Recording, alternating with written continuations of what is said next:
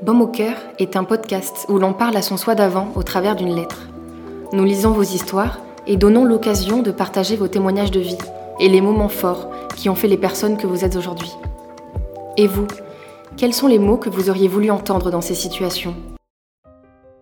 Cher Lou, à l'heure où je t'écris, tu es heureuse car tu t'apprêtes à prendre ton indépendance.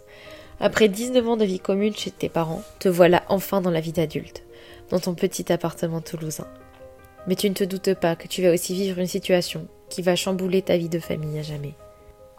En cette journée ensoleillée de juillet, tu ne t'attendais pas à quitter si précipitamment, sous les cris et les injures, la maison de tes grands-parents. Et surtout, tu ne pensais pas que ce serait la dernière fois que tu les verrais. Au fond de toi, tu redoutais depuis longtemps le moment où tout allait exploser. C'était devenu inévitable. En même temps, tu ne faisais plus beaucoup d'efforts depuis plus d'un an. Tu avais pris conscience de beaucoup de choses, mais tu avais promis à ta mère de ne rien dire pour ne pas envenimer les choses. Ici, c'est la maison du bonheur, tu n'y as pas ta place. Tu te remémores un jour de l'été dernier où, avec ta meilleure amie, vous aviez dû quitter cette même maison, tout aussi précipitamment. Effrayé par les excès de colère de ta grand-mère, tu n'avais pas voulu passer une minute de plus en sa compagnie. Tu es très forte d'avoir pu encaisser et accepter ses paroles pendant 19 ans, 19 années d'acharnement psychologique, 19 années où tu n'avais pas conscience du mal qu'elle te faisait, et de combien elle impactait ta construction en tant que femme. Tu verras qu'aujourd'hui, tu as réussi à passer à autre chose, même si cela restera toujours dans un coin de ta tête.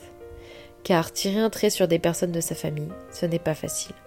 Surtout sur Papou, qui lui n'a fait que prendre parti et cautionner le mal que faisait sa femme. Tu n'arrives toujours pas à comprendre son choix. Mais ce qui, même encore, te fait le plus de mal, c'est voir que ta mère en a beaucoup souffert et qu'elle s'enfrira toute sa vie. Alors sois forte, fais toujours bien attention à elle, et surtout prends soin d'elle avec papa. Elle aura besoin de tout votre soutien et de tout votre amour. Des gens essayeront, encore, maintenant, de te faire culpabiliser. Car c'est la famille tout de même. Mais ne les écoute pas, et surtout, n'aie pas honte. Tu as le droit de couper les ponts avec quelqu'un de ta famille si elle est toxique. Et rassure-toi, aujourd'hui tu es heureuse, car tu l'as, cette grande famille qui t'aime à ta juste valeur. Grâce à tes meilleurs amis, tu t'es créé une seconde famille qui, tu le sais, ne te laissera jamais tomber.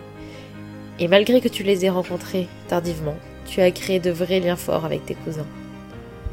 Autant présents dans les bons moments que dans les mauvais. Ils font ta force, ils t'aident à avancer et à te construire. Et grâce à eux, tu n'as plus peur de t'affirmer et d'être toi-même. Tu vis désormais tous les moments importants de ton existence à leur côté. Les mots sont, à mon avis, qui n'est pas si humble, notre plus inépuisable source de magie.